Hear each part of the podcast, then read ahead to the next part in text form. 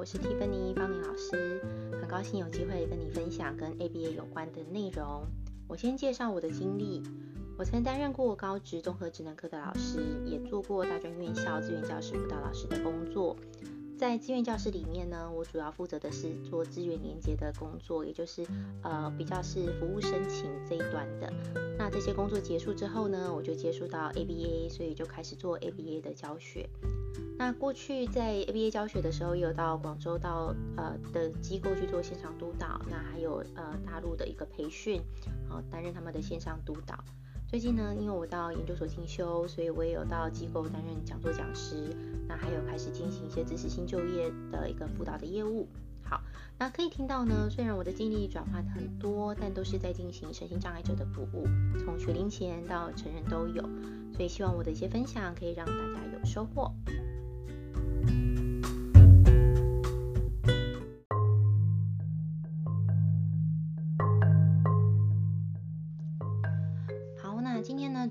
是 ABA 哈，也就是应用行为分析。好，那应用行为分析最早呢是从行为主义发展而来的。那比较常听到的呢就是古典制约跟啊、操作制约这两种。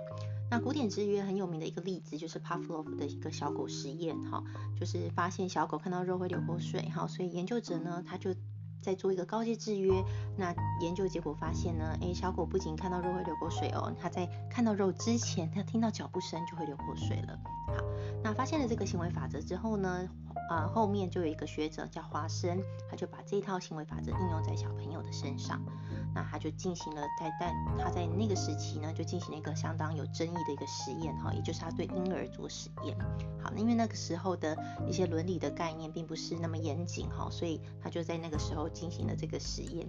那他怎么做呢？他是把一个叫做 Albert 的一个九个月大的婴儿，好，他先做测试，他把他在婴儿的前面呢，他给他看老鼠，给他看兔子、狗、猴子，还有有头发的面具、没有头发的面具，好，还有焚烧的报纸。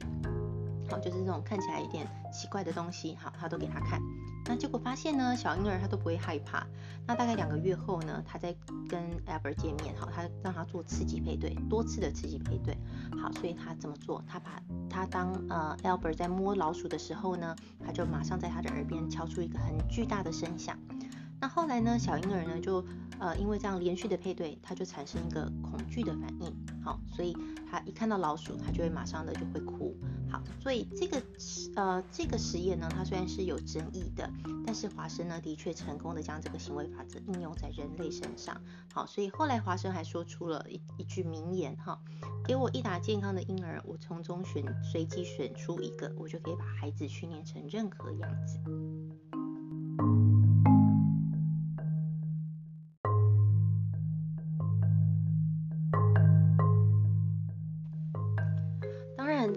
典制约的这些实验呢，在当时受到心理学的多的抨击，哈，所以在一九五零到一九六零年代，Skinner 呢，他认为古典制约太简单了，他没有办法用来描述人类行为的一些复杂的行为模式，好，所以他后面呢就呃因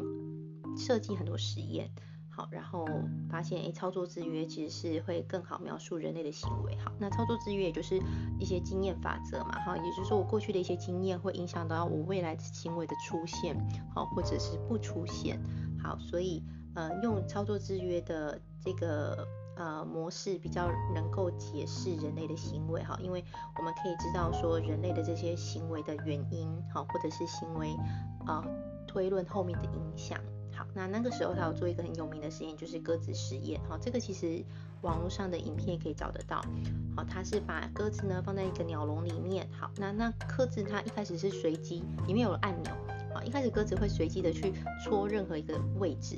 好，那发现呢，呃，后来呢，鸽子就会越来越精准。当它随机戳到按钮的时候，它发现饲料会掉下来，所以它就会开始往这个区域去戳。那后面它就越来越精准，它发现只要戳这个位置，这个按钮。就会有饲料，好，所以它也是透过学习来的，好，所以它就是用动物的实验然后，接下来就是应用在人类身上，好，那就是在一九啊，我记得是在一九六七年的时候，就是开始把呃一些行为的一些增强的原理，好，应用在人类身上，好，就是透过滴管然后喝牛奶，哈，后来就是让那个患者就是可呃手部可以抬起来的一个发表这样子。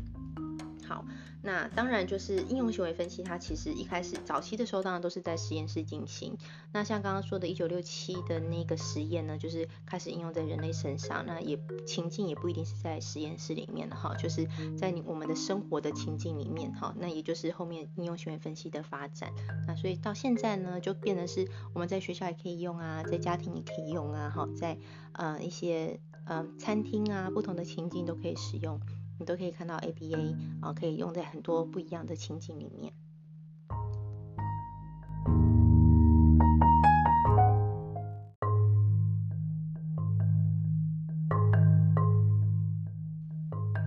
好，那 ABA 教什么呢？好，那其实呃任何的教学都是嘛，好，就是你要先做评估，然后再做呃。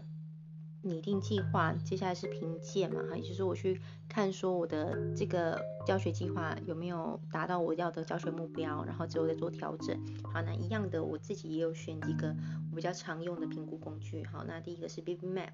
好，它是呃符合，就是它是依照语言行为 Skinner 的语言行为设计发展出来的一套评估工具。那它里面呢，就是有做呃语言，然后也有做听者的能力，说者的能力。好，然后还有一些团体的技能规范，好，视知觉配对，然后还有一些动作技能，哈，精细动作、粗大动作，那还有一些是呃互动式语言，也就是绘画沟通的能力，哈，这些它全部都有评估到，所以是一套蛮完整的。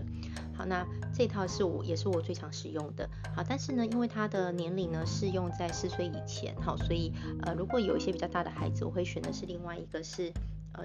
会一起使用的是凤老师的这套评估系统，也就是自闭症儿童发展本位行为评量系统。好，用这一套，因为它这一套的话，里面它有包含一个叫适应能力。好，适应能力其实是很重要的嘛。好，我们看孩子可不可以独立，基本上就是会参考他的适应能力。好，然后呃，它里面也有就是做一些，比如说绘画的部分，它是比较符合民情的，所以我会参考里面的描述，然后去做评估。那再来呢，是最近比较常被谈论到的，就是 PEAK 这套呃评量系统哈，它是一个标准化的测验，也就是它是有一定，它是要用他们指定的一个教具好去做呃测试评估，然后呃有一套标准流程，好，它是一个标准化工具，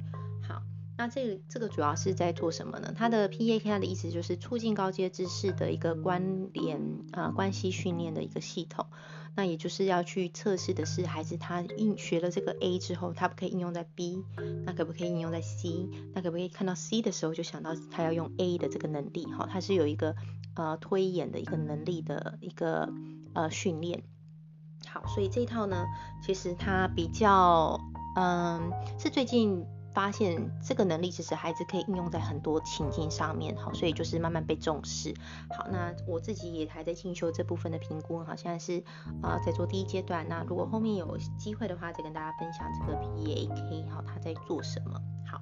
那还有呢，呃，因为有团体课程嘛，好，所以我自己也会在团体课的时候会去使用这个。呃，自编的评量表就是社交技巧学习的一个自编的评量表。好，那这个有机会再分享给大家。好，所以主要是透过这些评估，然后再去做课程的规划设计。那可以听到，就是 ABA 它其实教的都很很广泛嘛，哈。因为行为是很多多样化的，所以其实并没有说一定只能教什么或者是怎么教哈。但是它的核心能力，好，就是大呃核心能力跟核心原则都是会透过 ABA 的这个行为的原理原则去做教学这样子。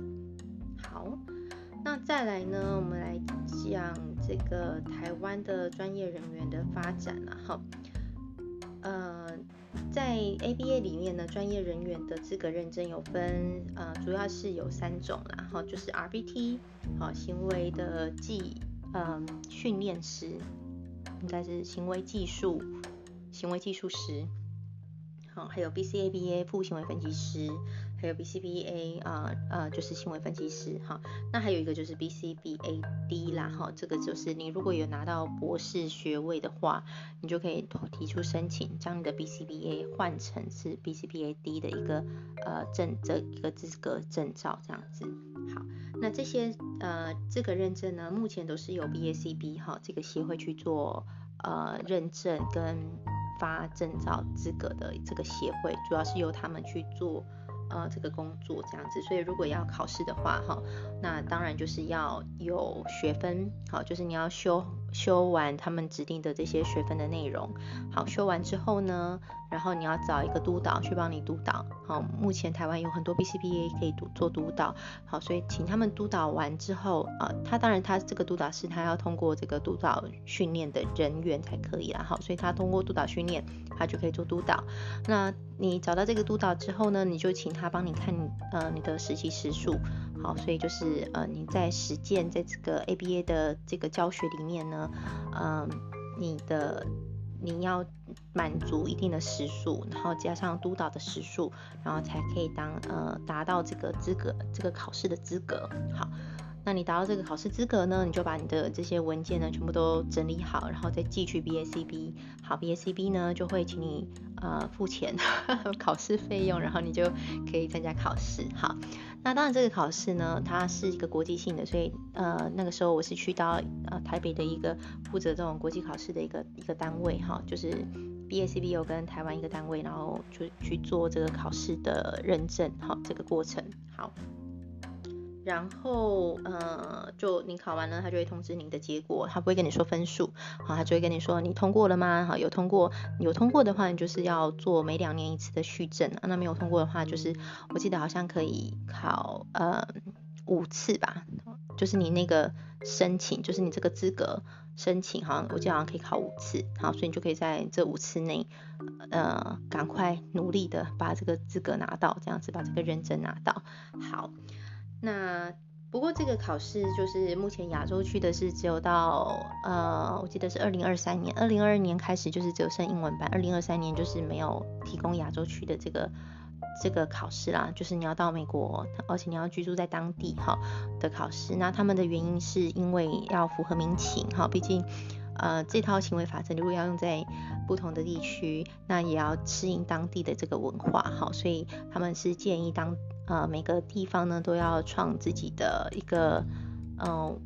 自己的一个协会啦，行为分析的协会，哈，那就是创造本土本地的，哈，当地的本土化的一个协会，好，所以他们在二零二三年之后呢，英文版的考试结束就没有了，好，所以你要考的话就是去美国，好，拿学位考，顺便考试这样子。好，那台湾目前的专业人员呢？哈，发展的话就是 BCBAD 的话，目前有七个人。那 BCBA 的话就是有十六人，BCABA 的话有二十三人。好，所以虽然占比较少数啦，但是还是有啦。所以如果大家有这个需求的话，其实可以去找呃 BACB，它有一个网页，好，然后它可以去找有哪些人现在是在台湾已经通过的，有这些专业资格，那我们可以去找专业人员去做询问。好，好，那如果通过之后呢，就是有继续教育时数的这个。要求，然后还有呃续证时数，然后就是如果是 BCBA 的话，当然就没有，它就是继续教育的一个时继续教育的时数，就是我记得好像是二十学分吧，好，就是要把它拿完，然后你每两年就可以换照一次。好，然后那如果是 BCAB，就是还有一个叫续证时数，哈，就是你的教学里面你要稍微找一个督导讨论一下。好，讨论你目前教学的状况，然后你去再一样也是满足继续教育次数的话呢，就可以每两年做一次认证。好，那所以大家就知道，其实这个认证每两年一次，其实算是蛮密集也蛮频繁的，就是还蛮不容易的。好，那所以如果大家有对呃成为专业人员的这个部分有一些问题的话，可以再做交流。好，